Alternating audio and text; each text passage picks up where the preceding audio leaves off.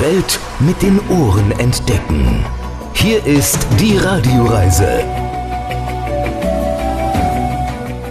Sie hören die Radioreise mit Alexander Tauscher. Ich grüße Sie. Diesmal heißt es Alt-Berlin. Wir sind im dicken B in Spree-Athen. Ich freue mich sehr auf eine meiner Lieblingsstädte, auf einen Rundgang durch die deutsche Hauptstadt, durch Berlin. Weil Berlin ja so groß ist, geht es heute um das alte Berlin, eine Reise vor allem auf den Spuren der 20er Jahre in Berlin. Wir drehen an der Zeitmaschine und fahren vom Kurfürstendamm über den Tiergarten bis rüber zum Alex, immer im Kontext der alten Zeit. Und wir sind an Orten auch, die heute noch im alten Geist leben. Klärchens Ballhaus zum Beispiel. Diese Reise durch Alt-Berlin, die verbinden wir mit vielen alten Berlin-Liedern und treffen auch einen Mann, der heute noch die Shellac-Zeit am Leben hält, als Shellac-DJ. Und gleich geht's los mit dieser netten Berlinerin. Hallo, ich bin äh, Zoe Soleil, ich bin Stadtführerin in Berlin und ich mache jetzt hier mit dem Alex zusammen eine Zeitreise und hoffe, ihr habt viel Spaß damit, durch in Berlin zu gehen. Die große Reise nach Berlin und Sie sind mit dabei. Also bis gleich und viel Spaß. Die Radioreise mit Alexander Tauscher. Das ist die Radioreise, die Sie zu neuen Horizonten bringt und damit Reiselust wecken soll. Im Studio Alexander Tauscher, herzlich willkommen hier bei uns in dieser Show. Und herzlich willkommen in Berlin, in der deutschen Hauptstadt. Willkommen in einer der aufregendsten Metropolen Europas. Berlin ist schillernd, ist bunt, ist laut. Berlin ist modern, Trendsetter, aber all das lassen wir heute mal außen vor. Wir gehen ins alte Berlin, machen eine Zeitreise so ab dem Berlin der 20er Jahre, sind an Orten, die damals angesagt waren, absolut. Und heute sind noch viele dieser Orte auch ein Hotspot in Berlin. Uns begleitet heute sehr ausführlich eine junge, nette Berlinerin. Sie nennt sich Zoe Soleil und bietet Berlin-Touristen eine Busfahrt auf den Spuren der 20er Jahre an. Im Bus laufen dann per Video die Bilder und Filme von damals und aus dem Fenster sieht der Tourist, was heute daraus in Berlin wurde. Wir haben die Musik von damals, Lieder aus dem alten Berlin und über das alte Berlin, wie die hier von den drei Travels. Es gibt wohl keinen Treffpunkt, der überall bekannt, so wie die Uhr am Bahnhof Zoo im Herzen von Berlin. Dann beginnen wir mal die Zeitreise hier am Bahnhof Zoo, schon damals ein wichtiger Treffpunkt. Schon damals ein wichtiger Treffpunkt, weil dort sind ja Züge gekommen aus ganz Deutschland. Da sind auch Menschen angekommen, die in Berlin das große Glück gesucht haben. Wenn man in Berlin von oben betrachtet, gibt es in Berlin mehrere Zentren. Und der Zoologische Garten, dieser Bezirk drumherum, war ein Einkaufsparadies, so muss man es sagen, mit Cafés etc. Und der Zoologische Garten war ein Zentrum, wo vor allem in den 20ern viele Russen, die vertrieben wurden quasi in den 20ern, viele Schriftsteller, die unter einer Zensur gelitten haben, sich hier niedergelassen haben. Deswegen ist auch dieser Bezirk hier bekannt für die Bohème der 20er Jahre und zwar der russischen Bohème, also Schriftsteller aus den 20er Jahren, die sehr berühmt waren. Und der Zoologische Garten ist dieser Bezirk drumherum bekannt für die reichen Leute, die hier gelebt haben. Also Charlottenburger Tiergarten, diese ganze Gegend war schon immer bekannt für genau äh, diese Menschen, die Geld hatten. Für die Berliner Wohnungen, wo sogar die Bediensteten ein eigenes kleine Wohnungsabteil hatten mit einem kleinen Aufgang. Also wenn sie jemals nach Wohnungen suchen, die genau sowas hatten, wo über 100 Quadratmeter Wohnung angesagt waren, äh, mit einem eigenen Zugang für die Bediensteten, für die Leute, dann finden sie genau sowas noch hier in Charlottenburg. Wer mal am Kurfürstendamm seinen Kaffee trank, kommt immer wieder nach Berlin. Dann fahren wir weiter zum KDW. Kaufhaus des Westens, auch das ja eher etwas für die Betuchten hier in Berlin. Richtig, auch das KDW war schon immer in den 20er Jahren für Menschen, die halt Geld haben, die sich es auch leisten kann. Da waren dann auch Modeschauen mit in dem KDW. Dort wurden halt besondere Sachen gezeigt. Das war damals mit der Eröffnung das größte Einkaufshaus, kontinentaleuropaweit. Ist bis heute noch ziemlich bekannt. Auch heute noch, wenn man da langläuft oder wenn man da reingeht, das ist eher Mode für die gut Betuchten. Das blieb auch bis jetzt so. Und die Besonderheit im KDW war, dass man ganz oben eben all 6000 Quadratmeter Quadratmeter zur Verfügung hat, äh, um sich da auszutoben, kulinarisch und so weiter und so fort. Also man, es gibt wirklich halt eine ziemlich große, große Fläche, um da zu essen, zu speisen. Rias Moderator Horst Wendt immer nach dem Dienst dahin gefahren ist und sich was Feines gegönnt hat. Also wirklich so ein genau. Ausflugspunkt auch. Ja. Genau, das war wirklich ein, das ist für heute noch auch die Leute, die hier noch wohnen. Also wenn Sie zum Beispiel mal so 60, 70, 80-jährige Leute hier fragen, die immer noch hier wohnen, seit 70 Jahren oder seit 50 Jahren, das ist immer noch die Adresse, wo man dann auch Mittagessen geht. Ne? Morgen nicht zu spät, mein Schatz, am Wittenbergplatz. Wittenbergplatz, am Wittenbergplatz. Direkt davor U-Bahnhof Wittenbergplatz, auch ein bedeutender Äh, total. Also es ist einer meiner absoluten Favoriten. Das ist äh, einer der ältesten Bahnhöfe hier noch von Berlin, die auch um die Jahrhundertwende hier eröffnet worden sind und gehört zu den ältesten Bahnstrecken. Die Besonderheit an diesem Bahnhof ist, dass halt noch viel von Holzvertäfelung drin ist. Also man sieht so ein bisschen noch die Gründerzeitarchitektur genau in diesem Bahnhof. Und deswegen finde ich den speziell, also weil da kann man noch mal ein bisschen so das Flair von Berlin aus der Gründerzeit nachempfinden, was ja leider durch den Zweiten Weltkrieg fast nur zerstört wurde. Also es gibt da wirklich Unterschiede zwischen den Bahnhöfen auch an der, dieser Bahnlinie. Und die kleine Besonderheit ist, wenn Sie ein bisschen auf die Suche gehen wollen, und zwar hat dieser Bahnhof nämlich ein Geschenk von der Londoner U-Bahn bekommen, und zwar ein Schild, worauf U-Bahnhof Wittenbergplatz steht, aber es sieht genauso aus wie aus der Londoner U-Bahn. Und wenn Sie mal ein bisschen sich einen Spaß erlauben wollen und Langeweile haben, wenn es regnet, dann gehen Sie einfach da runter und suchen mal nach dem Schild, was genauso aussieht wie an der Londoner U-Bahn. Ist sicher ja auch einer der wenigen so schönen U-Bahnhöfe, der Richtig. oberirdisch so schön ist. Ne? Das ist einer der schönen, aber wirklich, der setzt sich ab aufgrund dieses Designs wie aus dieser Gründerzeitbauten, weil sie haben ja dann auch später, wenn sie die U-Bahn mit weiter verfolgen oder so, dann gehen die Bahnhöfe auch in klare Strukturen über, also zum Beispiel Bauhauszeit und so weiter und so fort. Das kann man alles dann nachvollziehen und das ist einer dieser Bahnhöfe, der aber noch eher so um die Jahrhundertwende so aussieht, ne? also so wirklich verschnörkelt und mit Holzvertäfelung und so weiter. Das Bütchen, was aus Holz ist, wo man früher seine Tickets gekauft hat und dadurch setzt er sich ab. Also ich finde den echt dadurch einfach besorgend schön. Setz dir auf den lila Hut, der kleidet dich gut. Ja, der kleidet mich gut. Steck dir auch zwei Taschentücher ein, wir gehen vielleicht ins Kino rein. Morgen nicht zu spät, mein Schatz, am Platz, mein Schatz. Wenn die Leute Geld haben, ist man ja auch am Kurfürstendamm und am Tauenziehen unterwegs, um sich zu zeigen. Logisch. Also wenn man sich neue Klamotten geholt hat, dann ist man da auch hin und her scharwenzelt und hat sich gezeigt. Und wie kann man also die Leute beobachten? Schön aus dem Café heraus, ne? Glotzen, glotzen, glotzen. Also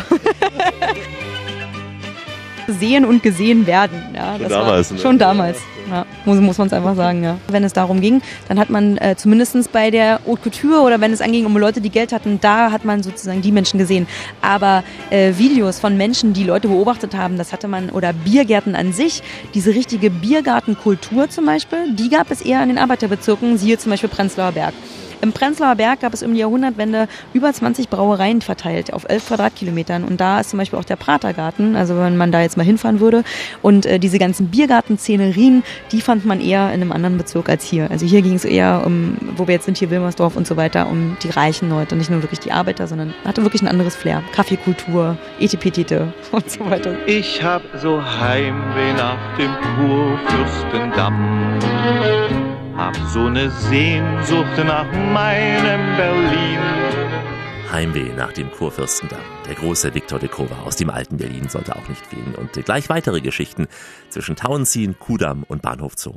Gleiche Stelle, gleiche Welle. Hier ist die freie Stimme der freien Reisewelt. Und heute aus der Stadt, die so lange geteilt war. Alexander Tauscher mit der Radioreise unterwegs im geliebten Berlin. Die Geschichte Berlins reicht bis ins 13. Jahrhundert zurück. Ganz sicher war das 20. Jahrhundert das prägendste in Berlin. Weimarer Republik, Nazizeit, der Holocaust, Zweiter Weltkrieg, die Mauer und die Wiedervereinigung. Berlin war im Laufe der Geschichte in verschiedensten Staatsformen Residenz und Hauptstadt Brandenburgs, Preußens und des Deutschen Reiches. Westberlin war die Insel im Roten Meer und Ostberlin die Hauptstadt der DDR. Wir picken uns heute mal aus dieser großen Zeitreise vor allem die 20er Jahre des vorigen Jahrhunderts heraus und reisen mit unserem Guide Zoe Soleil durch das alte Berlin. Berlin bleibt doch Berlin, da kannst du nicht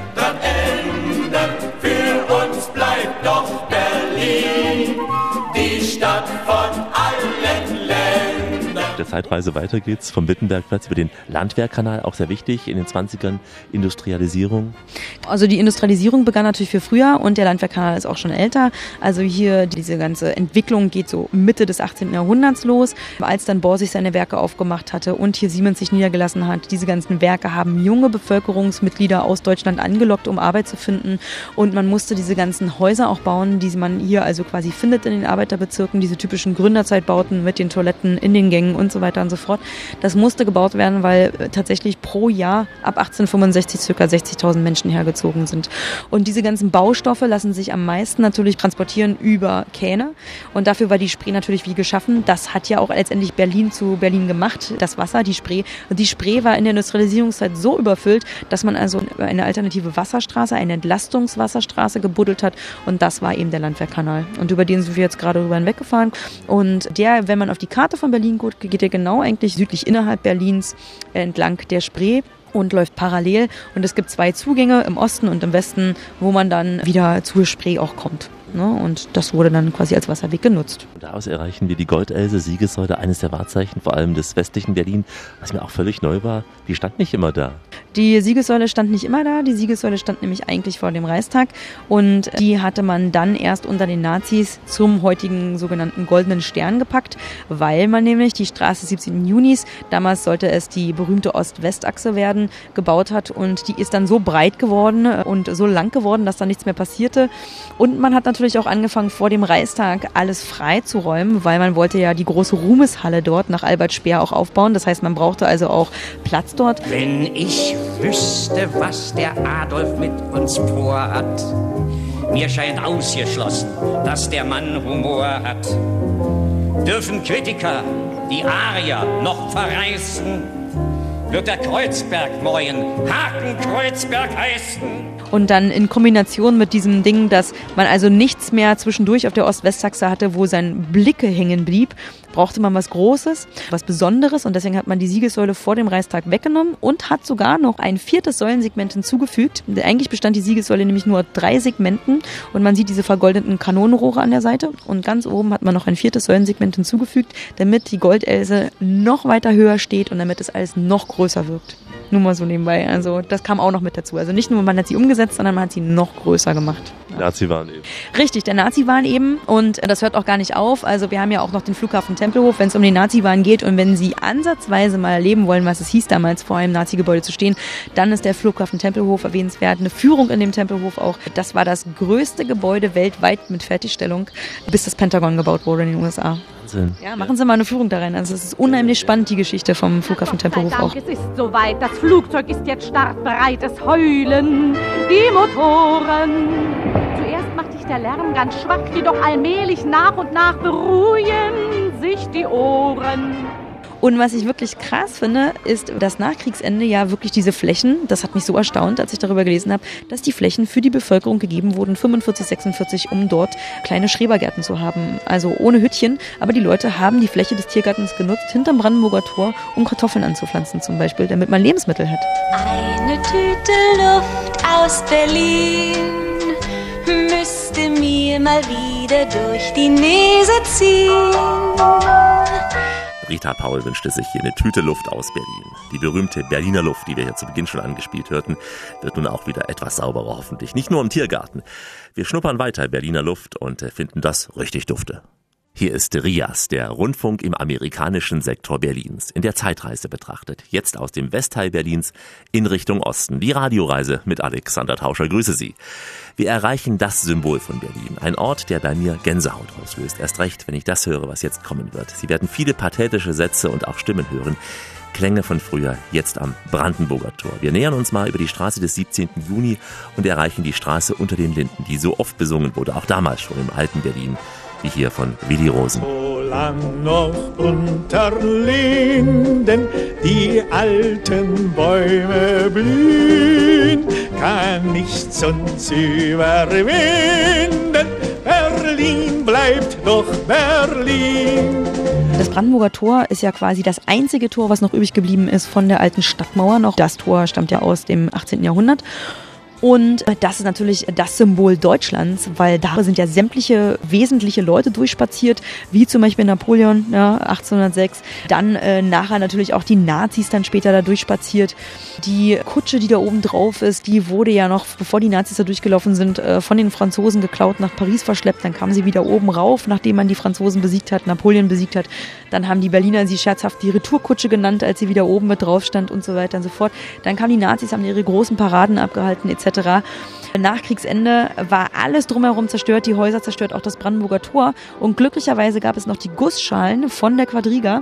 Und deswegen hat man in den 50er Jahren war das Brandenburger Tor das einzige Gebäude, wo Ost und West noch zusammengearbeitet hat. Und die haben noch gemeinsam, selbst mit der Teilung nach 45, haben Ost und West unter den Alliierten das Brandenburger Tor wieder aufgebaut, die Quadriga komplett neu gegossen. Also sie ist komplett neu gegossen, ist nicht mehr die alte. Dann haben sie sich aber noch was erlaubt. Und zwar hat die Quadriga ja oben einen Adler und in der Mitte das Eiserne Kreuz. Das war ein Zeichen Zeichen der Monarchie. Und das hat man dann im Osten, weil es Richtung Osten ausgerichtet war, nach der Wiederherstellung der Quadriga entfernt. Also während der ganzen Teilung von Berlin gab es diese beiden Symbole oben drinnen nicht mehr. Vorm Brandenburger Tore, da steht manch Lindenbaum.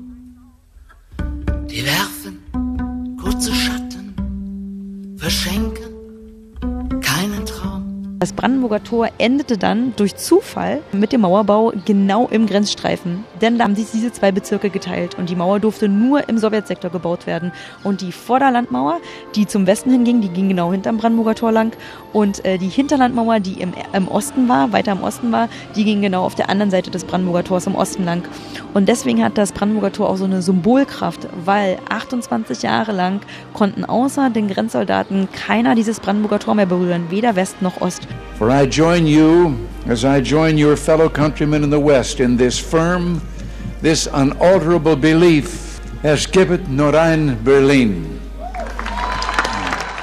Und 1987 gab es die berühmte 750-Jahr-Feier und da fand hinter der Mauer sozusagen die große Veranstaltung statt, 750-Jahr-Feier Westberlin. Standing before the Brandenburg Gate, every man is a German, separated from his fellow men. Und äh, da war die berühmte Bühne, wo Ronald Reagan seine Worte sagte eben. The German question is open as long as the Brandenburg Gate is closed.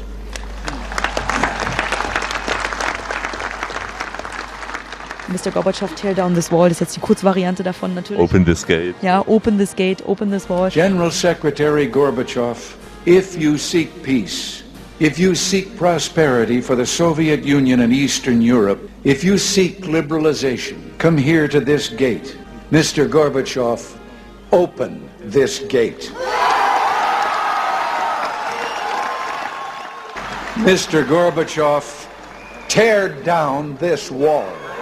Und auf der anderen Seite hat man natürlich im Osten auch gefeiert, ja. Und da sind die Menschen an die Mauer ran, so nah wie möglich, um den Festivitäten zu lauschen, die dort im Westen stattfinden, die Bands, die da gespielt haben und so weiter und so fort. Verrückt, ja, verrückte Zeit.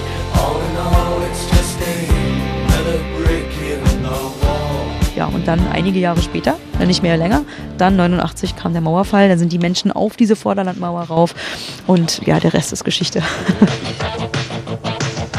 Rias 2 Treffpunkt. Ich erinnere mich auch noch, Rias 2 damals hat Konzerte betragen, Michael Jackson und die Menschen haben es, natürlich auf Rias 2 gehört, aber eben auch live, wenn sie an der Mauer waren, sie wurden dann von der Popo gebeten, Bürger, äh, treten sie zurück, so in etwa. Ja. Genau, genau. Ich kenne auch Menschen, ich bin ja im Osten groß geworden und ich habe natürlich auch bekannte Freunde und so weiter, die älteren Generationen sind und die erzählen mir genau die gleichen Geschichten. Ne? Also die zum Beispiel auch ganz berühmt gleich in der Nähe Axel Springer Haus, da sollte ja auch eine Band spielen. Die Rolling Stones sollten auf dem Dach spielen, haben sie letztendlich gemacht und er war zum Beispiel ein Freund von mir, der war dann da und der hat aber mitbekommen, dass die Volkspolizisten organisiert wurden, die Menschen zu vertreiben im Osten und die sind sie mit den Schlagknüppeln gekommen und er ist dann noch vorher schon abgehauen, weil er keinen Bock hatte auf die Fopos. Ne? Also diese ganzen Geschichten sind da auch in, ja, in der Nähe der Mauer passiert. Ja. Da musst du halt schon sehr genau aufpassen, um zu sehen, wo die Mauer war, weil alles so zusammengewachsen ist am Brandenburger Tor. Also es kam mir früher immer viel größer vor, der Pariser Platz. Damit auch der 17. Juni. Das ist so eng jetzt irgendwie. Richtig, da sind sie auch nicht der Einzige. Also wenn ich Gäste habe, die vor 25 Jahren das letzte Mal hier waren, die sagen alle, äh, das ist nur das Brandenburger Tor, ist ja nichts. Weil man nämlich tatsächlich vor nur dem Brandenburger Tor stand und jetzt sind ja die ganzen Häuser wieder zurückgebaut worden. Also das Brandenburger Tor war ja schon mal eingebaut, ne? Das Hotel Adlern wurde ja 1907 schon eröffnet, ja. Der ganze Pariser Platz war voll mit Häusern, deswegen ist auch die amerikanische Botschaft wieder da zurückgekommen, deswegen ist auch die französische Botschaft wieder zurückgekommen. Das Max-Liebermann-Haus wurde wieder aufgebaut. All das gab es vor dem Zweiten Weltkrieg schon und das stand dann so viele Jahre frei mit der Mauer, mit dem ganzen Grenzstreifen, total in der Freiheit. Also in Anführungsstrichen nicht in Freiheit, in Freiheit. Auch ziemlich interessant. Und äh, jetzt sind die Häuser wieder zurückgebaut und alle Menschen stehen so, äh, das ist alles, oh Gott, ist ja alles so eng jetzt hier auf einmal, ne? Na, interessant, wie sich das verändert.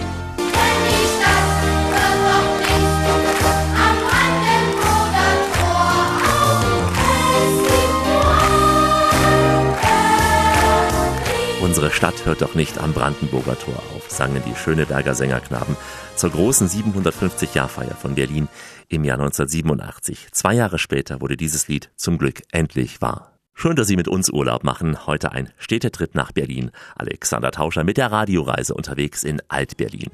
Heute mal Berlin eben aus der Historie betrachtet. Ein andermal widmen wir uns dem neuen, dem sehr modernen Berlin.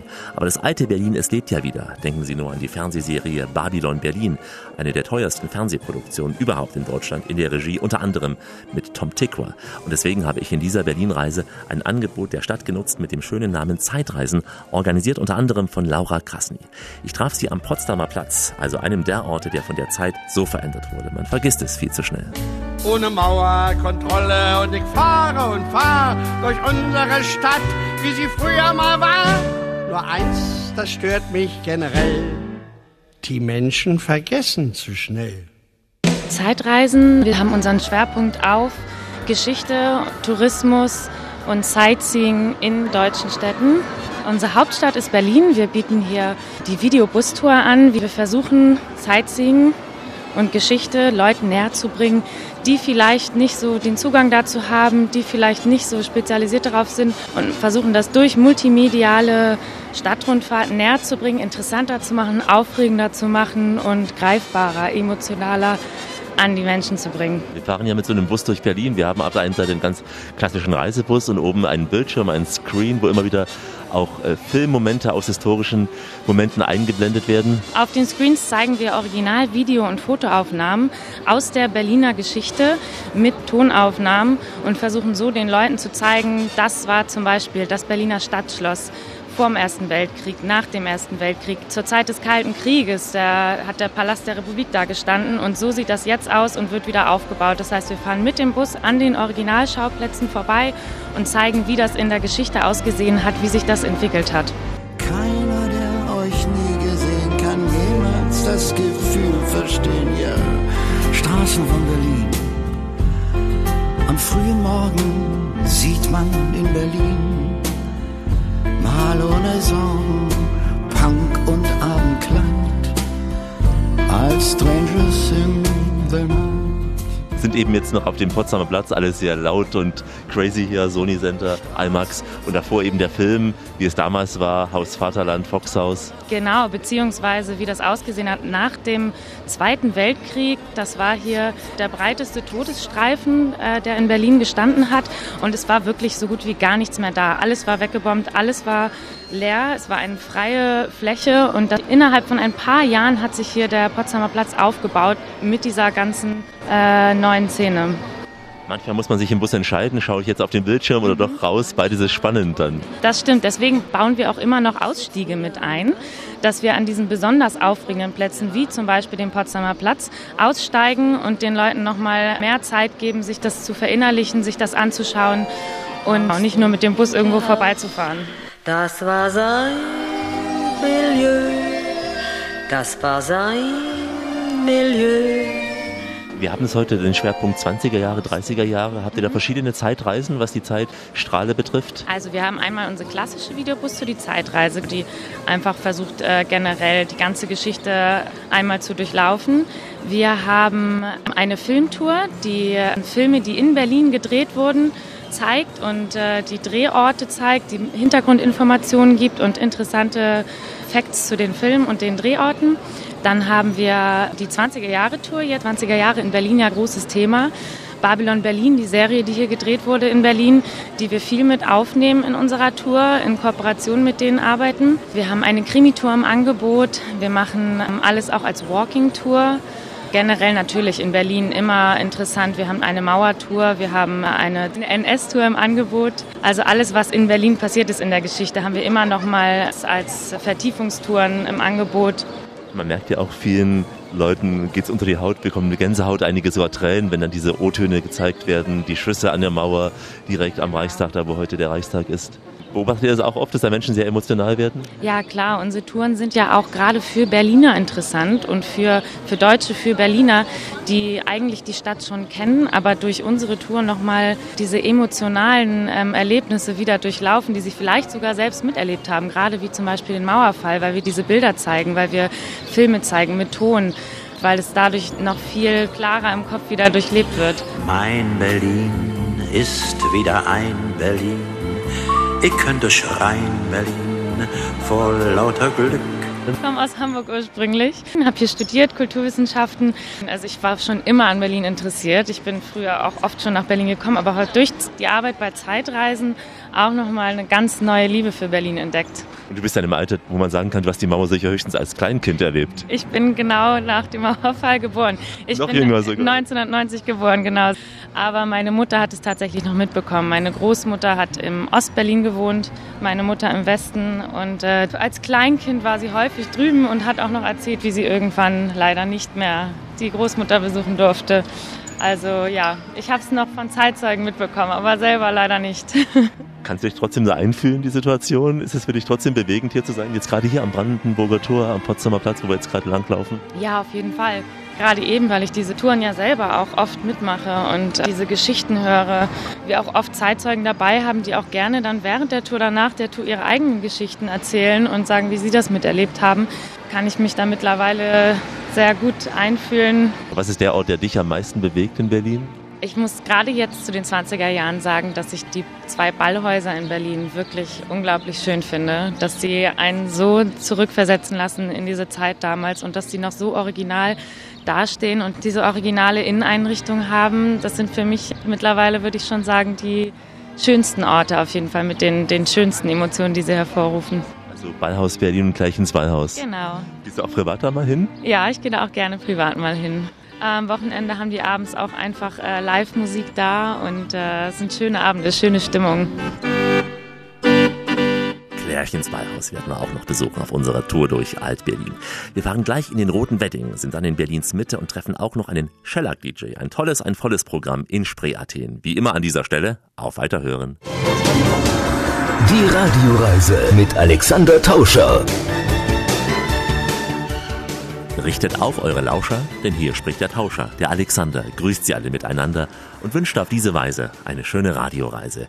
Juhe, wir sind an der Spree. Ich freue mich, dass wir heute kreuz und quer durch Berlin unterwegs sind, die Stadt, die mich sehr geprägt hat. Der RIAS, einst der Rundfunk im amerikanischen Sektor Berlins, hat meine Radioleidenschaft geweckt, ist heute noch Vorbild für mich. Als Kind habe ich oft traurig vor dem verschlossenen Brandenburger Tor gestanden, habe ohne Perspektive auf bessere Zeiten von der Ostseite auf die Mauer geschaut. Und mein erster Weg nach dem Fall der Mauer führte mich eben nach Berlin. Viele reisen in den 90er Jahren und frühen 2000er nach Berlin, nach einer längeren Pause nun endlich wieder mal Spree-Athen. Ich muss sagen, Mensch, Berlin, was hast du dir verändert? Ja, das neue Berlin, das erkunden wir mal an anderer Stelle. Wir reisen heute ins Berlin der 20er und 30er Jahre vor allem und das mit unserem charmanten Guide Zoe Soleil. Wir reisen jetzt in den Roten Wedding und wir stimmen uns mal mit Brigitte Mira ein auf die wenigen Freuden der Arbeiter damals, der armen Menschen im damaligen Alt-Berlin. Und wenn man so was so vor sich hat, so ohne Aufsicht nach Halensee oder mit Fritz auf der Oberspree bloß aus der Stinkluft raus, aus dem Modderdreck, aus der Lumpen raus, aus dem Kodder weg, aus dem Stubendunst, aus der Küchenluft, rennen ins reine Hemd und der Sonntagskluft. Roter Wedding, wenn man zum Wedding fährt, hinter Moabit, hinterm heutigen Hauptbahnhof, da ging die ganze Arbeiterkaserne los. Der Wedding war der ärmste Bezirk äh, schlechthin und äh, deswegen machen wir auch zum Beispiel auch diese Touren hier mit dem Bus und mit den Videos aufgrund dessen, dass Babylon Berlin gedreht wurde und zum Beispiel die arme Frau, die dort äh, mitspielt in diesem Babylon Berlin der Serie, die wohnt im Wedding. Wedding war das Armenhaus, ja, und da, wo die Armen sind, da waren die Arbeiter. Und wer hat die Arbeiterpartei gegründet? Wer war mit der SPD mit drinnen? Natürlich die Leute, die darunter gelitten haben, unter dieser ganzen Arbeiterzeit in den Fabriken zu schuften, zu schuften, zu schuften für wenig Geld. Dann noch im Durchschnitt zwischen acht bis zwölf Personen haben in Zweiraumwohnungen gehaust in Wedding. Und das, deswegen war der Rote Wedding so bekannt auch, weil da wirklich die armen Leute waren. trage eine Fahne,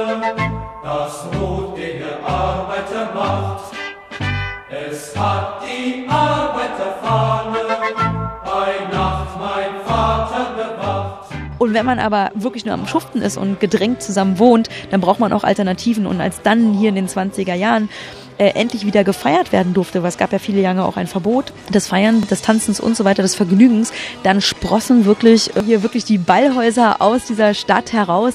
Und eines dieser Ballhäuser von 1905 ist das Ballhaus Berlin. Und dort wurde wirklich gefeiert, gefeiert, was das Zeug hält.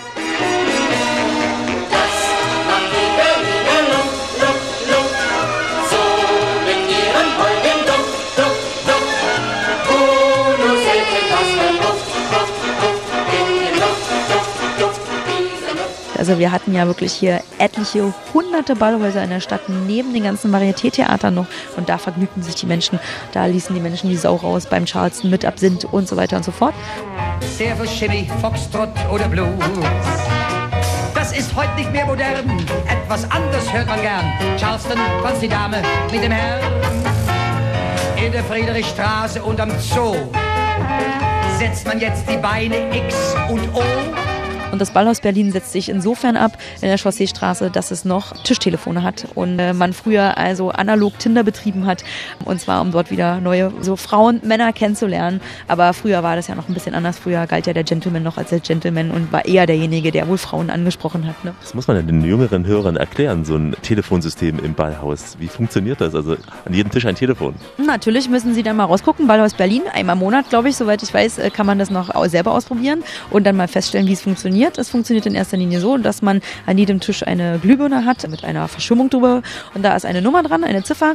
Und jeder Tisch hat auch ein Telefon, ein analoges mit Drehscheibe. Und dann kann man also an Tisch, meinetwegen du sitzt an Tisch 5 und ganz hinten ist noch Tisch 38 und da siehst du irgendwie einen heißen Typen. Wenn ich jetzt eine Frau bin, ich sehe einen scharfen Mann, dann kann ich also an meinem Telefon abhören, den Hörer abnehmen, dann wähle ich die Tisch äh, Nummer 35, also 35 und dann äh, klingelt's an dem Tisch 35 mit dem super Typen, den ich auf der anderen Seite sehe. Und dann kann er abnehmen, wenn er möchte oder die Herren oder die Leute, die an dem Tisch sind und dann sage ich, ah, ich hätte mal gerne den Herr da mit schwarzen Haaren, mit Nase im Gesicht und so weiter und so fort, den finde ich super und dann geht er ran und dann sage ich, ey, ich sitze an Tisch 5, na, möchtest du nicht vielleicht mit mir eine Runde schwurfen, tanzen gehen oder ein Bierchen trinken und so ist das ganze Konzept und so war das damals auch schon. Komm, gib mir einen Kuss durchs Telefon. Sag mir schnell, dass du mich liebst. Dass du mir von tausend Küssen schon einen jetzt auf Vorschuss gibst. Machen Sie junge Leute heute auch? Also es ist ja nicht nur Facebook, sondern eben auch diese Form, ja? Ja, es gibt junge Leute natürlich. Sie sind ja auch bekannt, die über 30 Partys, die über 40 Partys und so weiter. Man lernt ja nicht nur Menschen über Tinder und Facebook und hast du nicht gesehen kennen, sondern es gibt Menschen, die mögen das auch noch, dass man vielleicht auf analoger Form äh, hier noch irgendwie sich verbindet. Äh, Da gibt's ja auch die Partys Fisch sucht Fahrrad ne? oder Speeddating und so weiter und so fort. Auch das passiert hier noch in der Stadt. Ja. Schwurfen geht man nach wie vor gleich ins Ballhaus, Ballhaus Berlin. Ja, also ich meine, wenn die 100 Jahre sich wiederholen, sie glauben es nicht, aber die Menschen gehen wieder zurück zu ihren Wurzeln, so wie Urban Gardening wieder hip ist, also wieder auf dem Balkon Kompost zu haben und äh, wieder Tomaten zu ziehen und so weiter und so fort. Auch das Tanzen kommt wieder zurück. Äh, ich selber zum Beispiel, Mitte 30, habe jetzt wieder das Tanzen für mich entdeckt und gehe wirklich sehr hobbymäßig Lindy Hop tanzen, sehr aktiv. Man kann nicht nur Tango tanzen. Berlin war schon seit den 20ern die Tango-Stadt und jetzt ist Berlin auch die Lindy Hop und Swing-Stadt. Also man geht jetzt wieder ganz viel Charleston Swing tanzen und sie können jeden Abend tanzen gehen. Nicht nur im Klärchens Ballhaus mittwochs, sondern überall. Die Menschen kommen wieder zurück zu diesen ganzen Wurzeln, weil so viel digital ist und man braucht wieder irgendwas, was einen auf dem Boden hält. Ja, und danach sehnt sich diese Generation, in der ich jetzt auch bin. Und damit entdeckst du auch die Melodie nochmal neu der alten Zeit, die etwas verloren geht in der Chartsmusik. Richtig. Die ganze Jazzmusik aus den 20ern, die in Amerika geboren wurde, auch da kommen die ganzen jungen Leute wieder hin zurück. Ja. Die entdecken das wieder für sich. Aber Berlin ist ja schon länger hin bekannt für auch eine der Jazzstädte. Also hier waren ja viele Musiker unterwegs und Jazz Jam ist jetzt keine neue Erfindung, aber es gewinnt wieder an Attraktivität. Und viele junge Musiker kommen wieder her aus der ganzen Welt und spielen die Musik, Ragtime und so weiter, die ganzen Charts Musik, die New Orleans Musik, das wird auch alles wieder gespielt in den Straßen. Gehen Sie mal hier in die Bezirke rein, äh, wenn Sie unterwegs sind. Sie werden wieder Musiker finden, die nicht nur einfach irgendwelche Musik spielen, sondern Sie sehen Straßenmusiker, die wieder New Orleans Jazz spielen. André Hermelin Band, ja. Da fragen Sie mal Leute, die 50 Jahre alt sind oder 60 sind. Die sind da hingegangen zu diesem ganzen Brunch. Heute gehen da wieder junge Leute hin und hören sich die André Hermelin Jazz Band an und so weiter, ne? Gehen zum Tanztee und so weiter. Es ist verrückt, wie sich das verändert hat.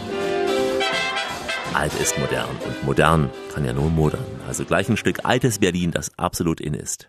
In Farbe und Stereo und heute auch mit etwas Rauschen, denn wir sind im alten Berlin mit der Radioreise und Alexander Tauscher grüße Sie. Wir besuchen jetzt das wohl traditionellste Ballhaus in Berlin, Klärchens Ballhaus an der Augustusstraße im Bezirk Mitte, nah an der U-Bahn-Station Rosenthaler Platz. Die Eheleute Fritz und Clara öffneten es als Bühlers Ballhaus und zwar im Jahr 1913 und als Fritz dann starb, da führte es Clara weiter, im Volksmund daher schon längst damals Klärchens Ballhaus genannt. Auch in der DDR blieb dieses Tanzhaus ein Privatbetrieb und inzwischen einfach nur Kult in Berlin. Unsere Gruppe hatte bei Lisa Reger eine kurze Tanzstunde genommen. Mit ihr sprach ich über das alte Tanzen im neuen Berlin. Und Helga Hannemann stimmt uns nun ein auf Klärchens Ballhaus. Darf ich bitten? Gern.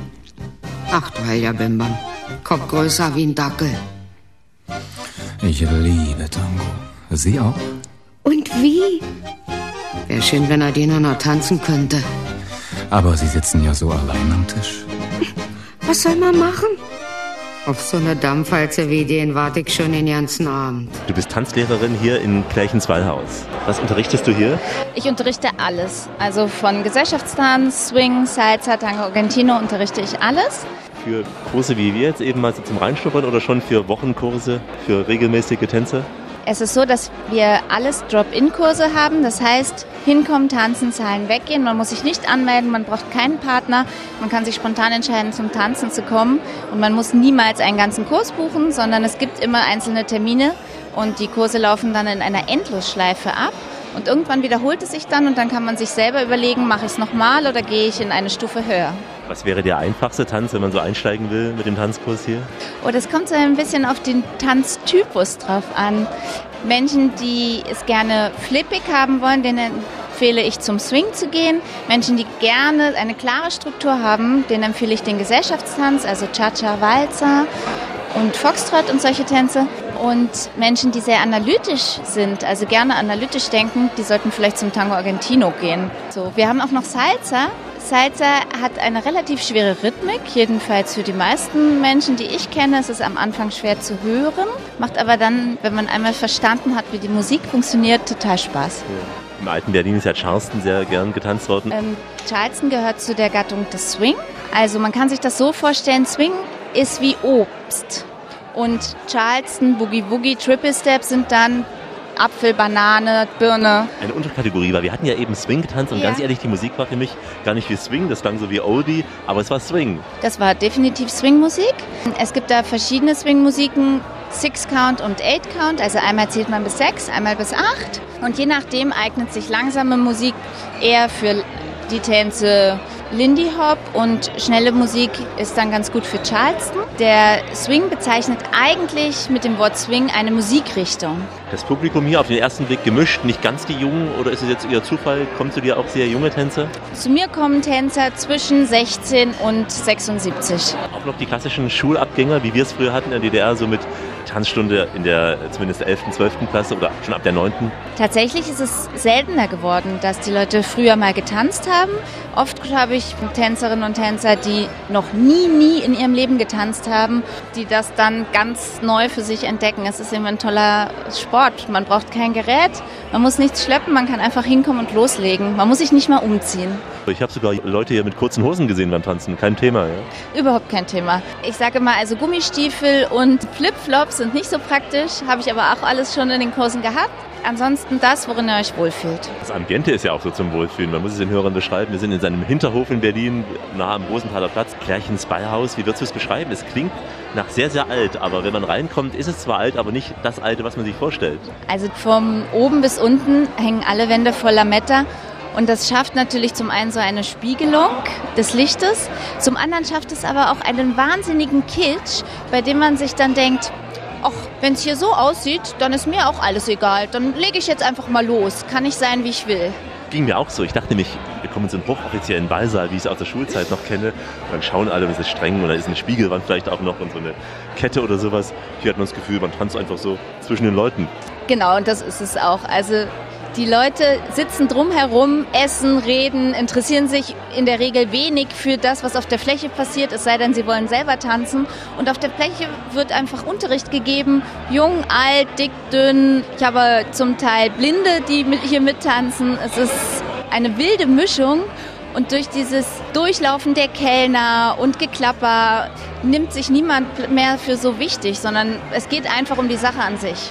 Passt es auch so zur Leichtigkeit der Berliner eben? Ich bin ja aus Berlin. Berlin wandelt sich so viel und Berlin hat so viele Orte. Deswegen kann man das, glaube ich, so pauschal gar nicht sagen.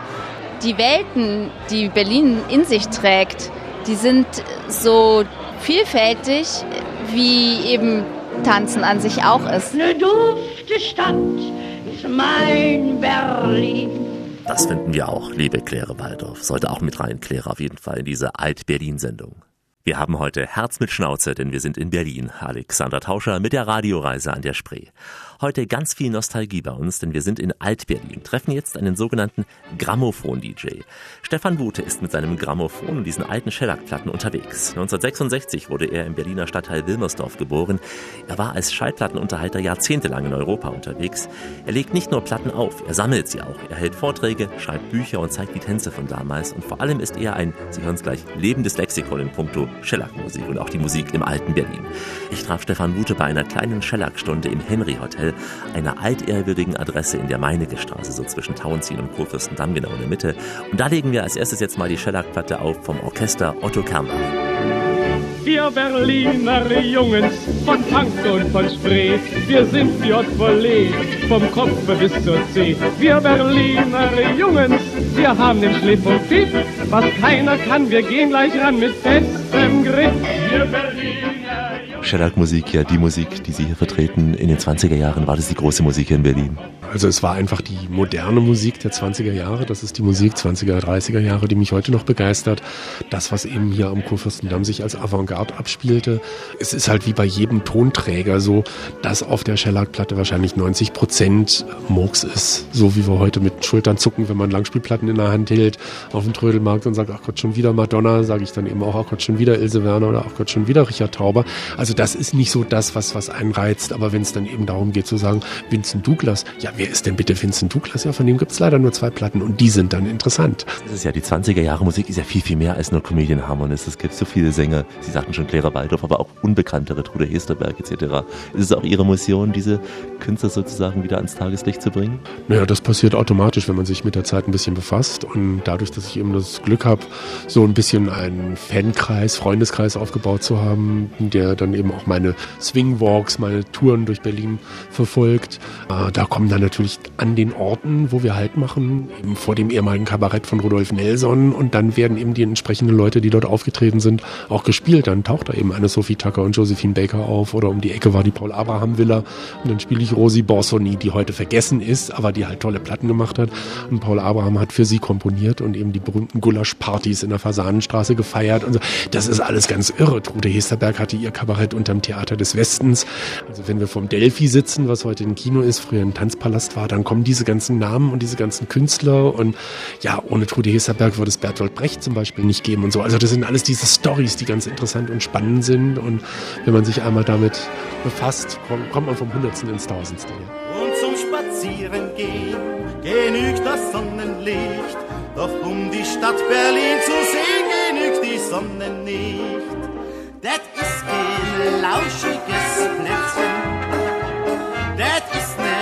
ziemliche Stadt. Das Kabarett der Komiker ist Willi Schäffers gewesen. Das ist neben der Schaubühne das alte Universum-Kino und der Anbau, der Bau daneben, der Klinkerbau, wo jetzt Restaurant drin ist und Bowlingbahn und so. Das war das alte Kabarett der Komiker.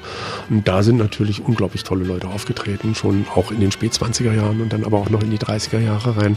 Der berühmte Werner Fink, der ja selber ein eigenes Kabarett hatte in der Bellevue-Straße, die Katakombe, war auch im Kabarett der Komiker immer wieder zu Gast, nachdem seine Katakombe also auch geschlossen war. Und der hat ja nun wirklich hochpolitisches Kabarett gemacht, in dem er alles sagte, wenn er nichts sagte. Im Publikum saß in der Regel immer Gestapo, die mitgeschrieben hat, was erzählt er denn da jetzt eigentlich. Und wenn er dann auf der Bühne stand und fragte, kommen Sie mit oder soll ich gleich mitkommen, hat das Publikum natürlich sehr gelacht und die Herren, die nicht gelacht waren, waren damit enttarnt. Sehr berühmt von ihm ist auch, nachdem sein Kabarett geschlossen war und wieder auf war und wieder zu war, stand er auf der Bühne und sagte, zuerst waren wir offen, dann waren wir zu, dann waren wir offen, dann waren wir wieder zu, heute sind wir offen. Aber wenn wir heute zu offen sind, sind wir morgen wieder zu. Das ist so ein Wortwitz, der toll ist, also den es dann auch später in der DDR gab, natürlich nicht unter diesen Umständen, aber ähnlich. Es hieß ja damals, gab es über 200 Tanzlokale in Berlin in den 20er, in den Höhepunkten der 20er Jahre müssen weit mehr als 200 gewesen sein. Jetzt Klärchens Ballhaus wird heute gerne so erwähnt oder eben auch das Ballhaus in der Chausseestraße, das Berliner Ballhaus. Das sind so kleine Bums-Hinterhoflokale. Wir kennen auch noch als Theaterveranstaltungsort oder für Lesungen das Ballhaus Nauninstraße. Das sind alles so, so diese kleinen volkstümlichen Hinterhausgeschichten. Also wenn man jetzt die großen Tanzpaläste nimmt und die etablierten berühmten Läden, die also auch international Furore machten. Und wenn man da auch jetzt nur die Femina nennt als Ballhaus, was heute eben Hotel ist in der Nürnberger Straße oder das Delphi, was heute das Kino ist, war ein großer Tanzpalast. Da könnte es dann sein, dass man sagen kann, also gut 50 berühmte, renommierte große Tanzpaläste hat es gegeben, aber fast jede Bar, jedes Café hatte doch einen Tanzbetrieb. Also von daher, das werden weit mehr als 200 Lokale gewesen sein. Ich mir schwan sowas wie, es hat 1500 Gastronomiebetriebe in Charlottenburg gegeben und davon waren dann eben wahrscheinlich 200 Tanzlokale, ja. Obwohl das Volk ja die Mehrheit damals so arm war, aber hat man sich dann so auf das Wochenende fokussiert? Das muss ich ja auch rechnen, so etwas. Ja, also es war ja schon so, dass es relativ niederschwellige Angebote gab, die auch sehr günstig waren. Es war ja nicht überall wie im Valencia oder in der Villa d'Este, dass ein Mokka 3 Reichsmark 50 gekostet hat und ein Cocktail 9 Mark. Also ich habe original Quittungen von 1927, wo man sich an den Kopf fasst. Und dann sieht man aber auch, da spielen eben die Original New Yorkers Jazz Band. Das waren wirklich Amerikaner, sieben Amerikaner, die da gespielt haben für die Millionäre. Ne? Das war dann wirklich die Musik der Millionäre und dort saß entsprechendes Publikum. Der normale Sterbliche ist da nicht hingegangen. Das konnte sich kaum jemand leisten. Das war schon was sehr Besonderes. Es wurde idealisiert, auch durch Film und Radio und Radioübertragung. Und wenn man die Musik eben live hören wollte, dann hat man sich eben ein paar Groschen zusammengekratzt und hat dann sich vielleicht noch verabredet, zu dritt, zu viert und ist dann eben in ein Lokal gegangen, wo es hieß, es gibt keinen Weinzwang, also man musste keinen Wein bestellen, sondern die Kellner haben auf Provision gearbeitet und dann haben vier Leute halt ein Glas Brause mit vier Strohhelmen bestellt. Da waren die Kellner natürlich nicht glücklich, weil sie nicht viel verdienten, aber solange das Glas nicht leer war, konnte man dann eben zwei Stunden lang die Musik genießen und auch mal schwufen. Zum Trinken ging man aufs Klo. Eine weiße mitten im Himbeerschuss gibt's in London nicht und Wien. Das schmeckt wie ein sanfter Engelskuss. Das streichelt die Kehle, das schmeichelt der Seele, das ist ein Stück Berlin. Sowas gibt's nur in Berlin. Sowas gibt's nur in Berlin, vor allem für die Touristen, die Berliner Weiße mit Schuss. Wir reisen durch die Welt, von Argentinien bis Zypern, von Amsterdam bis Zürich und heute im dicken B in Berlin. Alexander Tauscher mit der Radioreise in Alt-Berlin. Wir sitzen vor dem Grammophon. Stefan Wute legt die Platten auf und plaudert so ein wenig mit uns über die alte Zeit, die er doch so liebt. Er hat übrigens mal das Intro eines Liedes in den Oberarm tätowieren lassen, so als Liebesbeweis, eben das Lied vom Klarinettenzauber. Für uns kramt er gedanklich im alten Plattenschrank. Das ist das Lied vom alten Plattenschrank, der irgendwo am Boden steht. Wie viele Shellac-Platten haben Sie in Ihrer Sammlung zu Hause? Ich habe sie nicht gezählt, aber es sind zu viele. Also eine Freundin hat es mal überschlagen und meinte, es dürften wohl 8000 Platten sein und ich war schockiert, weil ich dachte, 5000 ist schon zu viel. Ich nehme an, Sie sammeln auf Trödlermärkten, in Börsen. Ja, überall und nirgends quasi, egal wo ich bin. Ich habe das Glück, viel rumreisen zu können zu internationalen Tanzworkshops, wo ich dann auch als DJ und Historiker engagiert bin, um Referate zu halten. Und egal wo ich bin, frage ich nach Trödelläden oder gehe auf Trödelmärkte und ja, komme so halt immer wieder an neue Platten. Sie nennen sich ja Grammophon-DJ, also ein Schallplattenunterhalter der alten Zeit. Mein DJ-Name war eigentlich von Anbeginn DJ Wute am Grammophon, weil ich heiße Wute und am Grammophon sollte eben darstellen, dass ich die alten Shellac-Schallplatten auflege, auch wenn ich sie für Tanzzwecke eigentlich elektrisch spiele. Das mit dem Grammophon, das mache ich bei so einem Swingwalk oder eben, wenn es ein kleiner Vortrag ist im geschlossenen Raum, aber für Tanzzwecke ist es einfach zu leise und die Platten werden auch sehr strapaziert. Also ich möchte ja natürlich die Platten auch bewahren, wenn die jetzt schon 80 Jahre überlebt haben. Ich nehme dann schon gerne die Originalplatten, aber elektrische Plattenspieler und lasse das über eine Verstärkeranlage laufen. Ja. Wo treten Sie auf? Also wo kann man heute noch zum Tanzen hingehen, um einen Swinging Grammophon-DJ zu erleben? Also es gibt immer wieder Veranstaltungen mit der Gruppe Lottas Jitterbugs, wo ich gerne beteiligt bin. Das ist mit meiner Freundin Swinging Swanee zusammen und eben Lotta Weigel, die einen Tanzclub hat in Wedding. Uffen-Wedding, wie man in Berlin sagt, Uffen-Wedding in der Gerichtsstraße. Da machen wir dann eben dort eben bei Lotta im Studio kleinere Partys und immer wieder als Lottas Flying Ballroom gehen wir in verschiedene Orte. Wir hatten das Glück, häufiger im Savoy Hotel zum Beispiel in der Fasanenstraße was machen zu dürfen oder auch im Ballhaus in der Chausseestraße. Und da lege ich dann wirklich mit den alten Shellac-Schallplatten auf. Das ist natürlich toll. Wer ist Ihr Publikum? Sind es nur die Älteren oder gibt es auch immer mehr junge Menschen, die sich dafür interessieren, die dann so ein Revival vielleicht auch miterleben? Na, das sind in erster Linie wirklich jüngere Leute, die auch tanzen gehen wobei jetzt diese City-Touren, die ich mache, da bemerke ich, dass weniger Tänzer kommen, weil denen geht es mehr um den Spaß am Tanzen und vielleicht auch noch darum, ein paar nette Sachen anzuziehen. Es sind da schon eher Leute, die in meinem Alter ab 50 äh, bis auch aufwärts sind, also bis hin zu wirklich sehr alten Herrschaften. Der Sohn von einem Tanzmusiker von Vincent Douglas, Herr Schwarz, geht also häufiger auf diese Touren mit. Der ist also ganz großer Fan und will einfach über das Leben seines Vaters auch was erfahren. Wenn ich dann eben weiß, dass er dabei ist, nehme ich auch gerne eine Platte vom Orchester seines Vaters mit und die hören wir uns dann unterwegs an. Und das ist natürlich dann schon toll. Da kriegt man so ein bisschen Gänsehaut, wenn dann sozusagen der inzwischen über 80-jährige Nachfahr von dem Bandleader, den wir da gerade hören, selber noch zu sehen ist und was erzählen kann. Das ist natürlich toll. Was macht den jungen Leuten Spaß? Sind es diese Texte, die sich so reimen wie Fridolin, du bist so ungestüm oder ist es der Rhythmus oder die, die Kombination von beidem? Also es ist dann eher Fridolin, mein letztes Kleid ist hin, ich habe nichts anzuziehen. nee, das war Benjamin. Benjamin, du hast nichts anzuziehen. Ah, genau, Fridolin, Fridolin, du bist die Medizin, der der Arzt mir seit langem verschrieb. Küsst du mich, Fridolin, brauche ich keinen Aspirin. Ja, das ist natürlich völlig irre. Alexander, du gehst so auseinander, gab es auch einen Schlager. Also. Nee, das ist die Braut von Alexander, die geht so auseinander. Ja. Hedwig, Hedwig, Hedwig, was du willst, Kind, das geht nicht. Ja, ja. Also das sind schon, schon sehr originelle Sachen. Die bieten sich für einen Talk an, für die Tanzgeschichten weniger, weil da legen wir schon Wert drauf, dass es eigentlich diese amerikanische Musik ist, zu der man gerne Lindy Hop und Balboa und Shake und, und Blues und sowas tanzt. Das ist schon ein anderer Beat, der da entsteht, als das, was so in den 20er Jahren noch üblich war.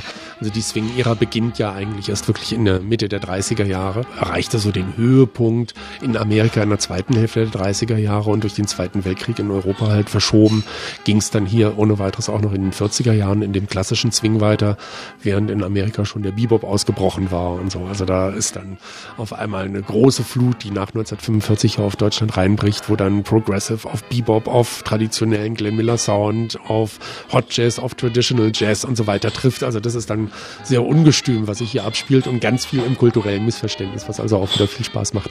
Kommen die Besucher zu Ihnen auch in Smoking und äh, Frack? Das kann passieren. Das kommt auf den Anlass drauf an. Also Silvester stehe ich selber natürlich im Smoking da. Wenn eine Band mitspielt, dann achte ich schon drauf, dass ich mich selber also auch äh, entsprechend besser kleide.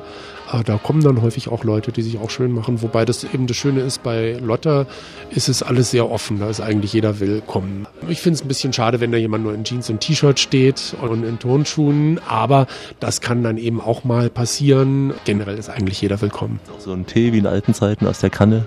Oh weia, nee, äh, das machen wir jetzt nicht. Es gibt dann braune Papiertüten. Also ich habe nichts zu tun mit diesen, diesen Nostalgie-Kostümpartys. Die gibt's ja auch, die sind auch sehr schön. Aber da wird nicht mal großen Wert gelegt auf authentische Musik. Da läuft ja auch ganz viel Elektroswing und so, was ja auch okay ist, aber das ist eine ganz andere Klientel. Man kann sagen, Sie halten dieses gute alte Alt-Berlin so am Leben, ja. Ich meine, die meisten sind ja verstorben schon, die es noch machen könnten. Ja, das ist so eine Sache. Ein gutes altes Berlin, das hat so was Nostalgisches. Ich denke so, ich beschäftige mich zwar mit alten Aufnahmen, aber die Musik, die mich interessiert, ist progressiv und Avantgarde. Und die bleibt halt dadurch zeitlos. Ja, so zeitlos ist die Musik, so zeitlos wie die Radioreise. Die Radioreise mit Alexander Tauscher geht langsam in die Schlussetappe. Heute eine Tour durch Berlin. Wir tauchen jetzt ab in die absolute Mitte von Berlin mit großen Namen und wichtigen Häusern. Es geht von Alfred Braun bis hin zu Bertolt Brecht. Hier ist noch einmal unser charmanter Berlin-Guide Zoe Solé und hier ist die große Gisela May. Und der Haifisch, er hat Zähne und die trägt er im Gesicht. Friedrichstraße, kommen wir auch nochmal zur Literatur der frühen Jahre. Bertolt Brecht. Musik von Hans Eisler, Friedrichstraße, Ensemble.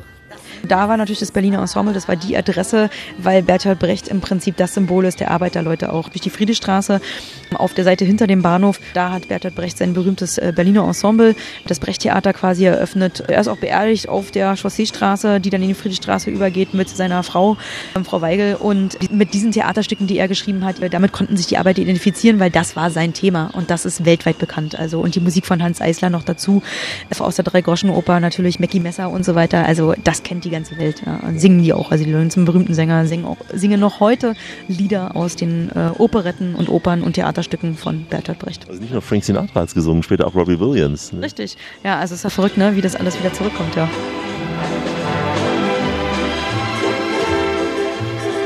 Reisen wir weiter zum Potsdamer Platz. Für mich als Radiomensch interessanter Ort. Die Geburtsstunde des Hörfunks, da beim Boxhaus war das gewesen, Alfred Braun. Aus dem Boxhaus die erste Radioübertragung an die Menschen. Das war ja was ganz Besonderes. Auch Liebermann auf einmal wurde eingeladen, aus dem Boxhaus da mal was zu sagen und was zu erzählen. Sprach dann irgendwas mit den Jugendlichen, dass sie mal Fußball spielen gehen. Heute unsere Jugend. Also für die Menschen war das was ganz Besonderes in den 20er Jahren überhaupt. Hallo, hallo, hier Radio, hier Radio Berlin. Auf Wellenlänge so und so send ich dir Küsse hin. Doch bin ich mal bei dir zu Haus und küsse ich deinen Mund. So schalte ich die Antenne aus, dann geht's auch ohne Funk. Lichtreklame, Potsdamer Platz, Haus Vaterland, ja, was ja heute nicht mehr existiert.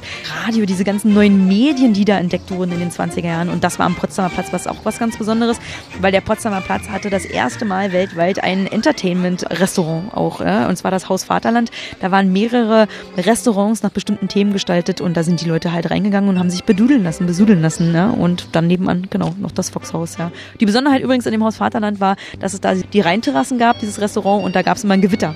Ja, stündlich gab es dann Gewitter äh, mit Regen, was runterprasselte vor der Leinwand quasi, wo man die Rheinterrassen sehen konnte. Und äh, ich muss, ich wäre da gerne mal reingegangen.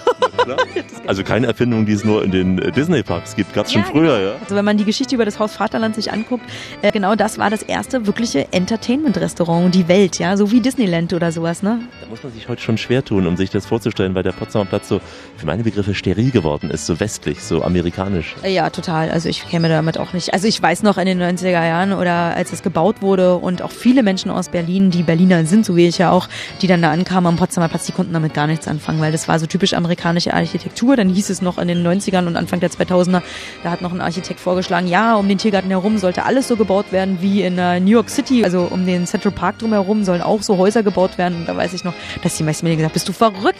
Sowas wollen wir hier nicht haben und so weiter. Schon schlimm genug, dass der Potsdamer Platz so aussieht, wie er aussieht.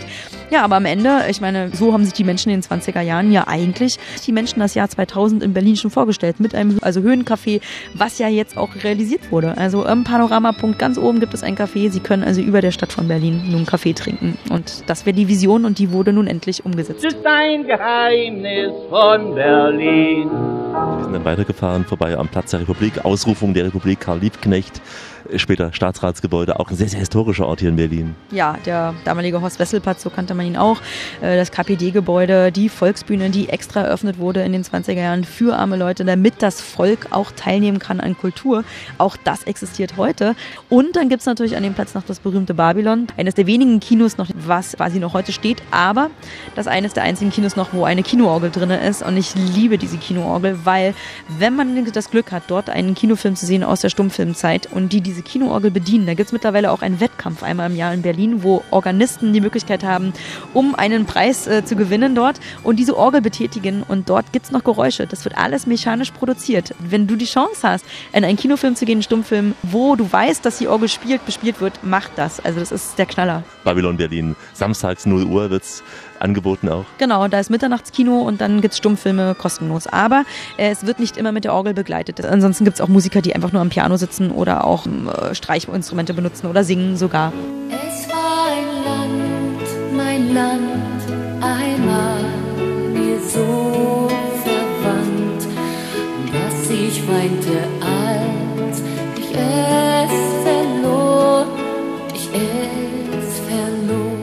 springen wir ganz zum Schluss nochmal die 60 Jahre voraus. Ins Jahr 89 kommen im Film Goodbye Lenin an, der ja nachträglich gedreht worden ist. Karl-Marx-Allee, wirklich eine Zeitreise in dem Film und äh, auch für die Frau damals. Gab es diese Geschichte wirklich, dass jemand in der Wendezeit ins Koma gefallen ist und dann nach der Wende aufgewacht ist? Ich habe leider keine, keinen Namen, aber es gab wirklich eine Frau, die bei der FDJ mit drinne war, die ganz vorne mit dabei sein wollte und die genau vor dem Mauerfall kurz vorher ins Koma geraten ist durch einen Unfall und die, die ganze Zeit im Koma war, während der ganze Wandel war und sie ist wieder aufgewacht mit dem Wissen, dass sie sozusagen Vorgesetzte wird äh, von der FDJ, von der Freien Deutschen Jugend und sie wacht auf und alles ist zu Ende und sie muss komplett ihr neues Leben beginnen. Also ja, diese Person gab es wirklich. Diese wahre Geschichte ist es doch wert, nochmal nach Berlin zu fahren und diese Frau zu suchen. Viele weitere Geschichten aus dem alten Berlin könnte ich Ihnen gerne erzählen. Von den Rias Insulanern zum Beispiel. Heben wir uns mal auf fürs nächste Mal, denn ich habe ja noch einen Koffer in Berlin. Sie können Ihr Gepäck auch gern noch in Spree Athen stehen lassen, denn diese Sendung gibt es als Podcast unter www.radioreise.de mit uns unterwegs zwischen Kudamm und Volksbühne, zwischen Wedding und Charlottenburg. www.radioreise.de. Hier finden Sie auch eine Sendung ins benachbarte Potsdam und das auch mit vielen Zeitreisen da, unter anderem von der Glienickerbrücke Brücke bis zum Schloss Sizilienhof. Wie immer haben wir die Fotos und Texte zu den Sendungen in unseren Blogs drin. Und ich verabschiede mich in den Sprachen der Welt, ein paar Sprachen der Welt, die Sie in Berlin sicher hören könnten. Die ganze Welt, aber erst recht ganz Europa ist so gern in Berlin zu Gast. Und Europa kommt natürlich sehr, sehr gern mit dem Interrail-Ticket, denn das verbindet einfach die europäischen Städte und ist im Prinzip ja auch ein toller europäischer Gedanke. Interrail. Ich sage Ihnen einfach Goodbye, au revoir, ciao, adios, hey, bis vidania, tschüss, servus, gülü Shalom und Salam Aleikum und äh, wie sagte es der liebe Rias, Kollege Nero Brandenburg. Macht's gut, Nachbarn, und rocht nicht im Bette. Zeit um zu gehen, ich sag Adieu, mein Taxi wartet vor der Tür. Das war jetzt hier die Zeitreise mit dem Alex zusammen durch Berlin durch mit Zoe Soleil. Und ich hoffe, ihr kommt nach Berlin und genießt einfach und könnt das alles mal ablaufen, was wir gerade eben begutachtet haben. Und in Gedanken gehe ich auf den Kudamm lang. Mein Name ist Lisa Reger. Ich grüße euch ganz herzlich von Klärchens Ballhaus in Berlin und lade euch ein, zu einem Schwurfabend hierher zu kommen. Viel Spaß weiterhin mit Radio Reise mit Alex. Danke Berlin, kann ich nur sagen, wenn der Silbervogel steigt.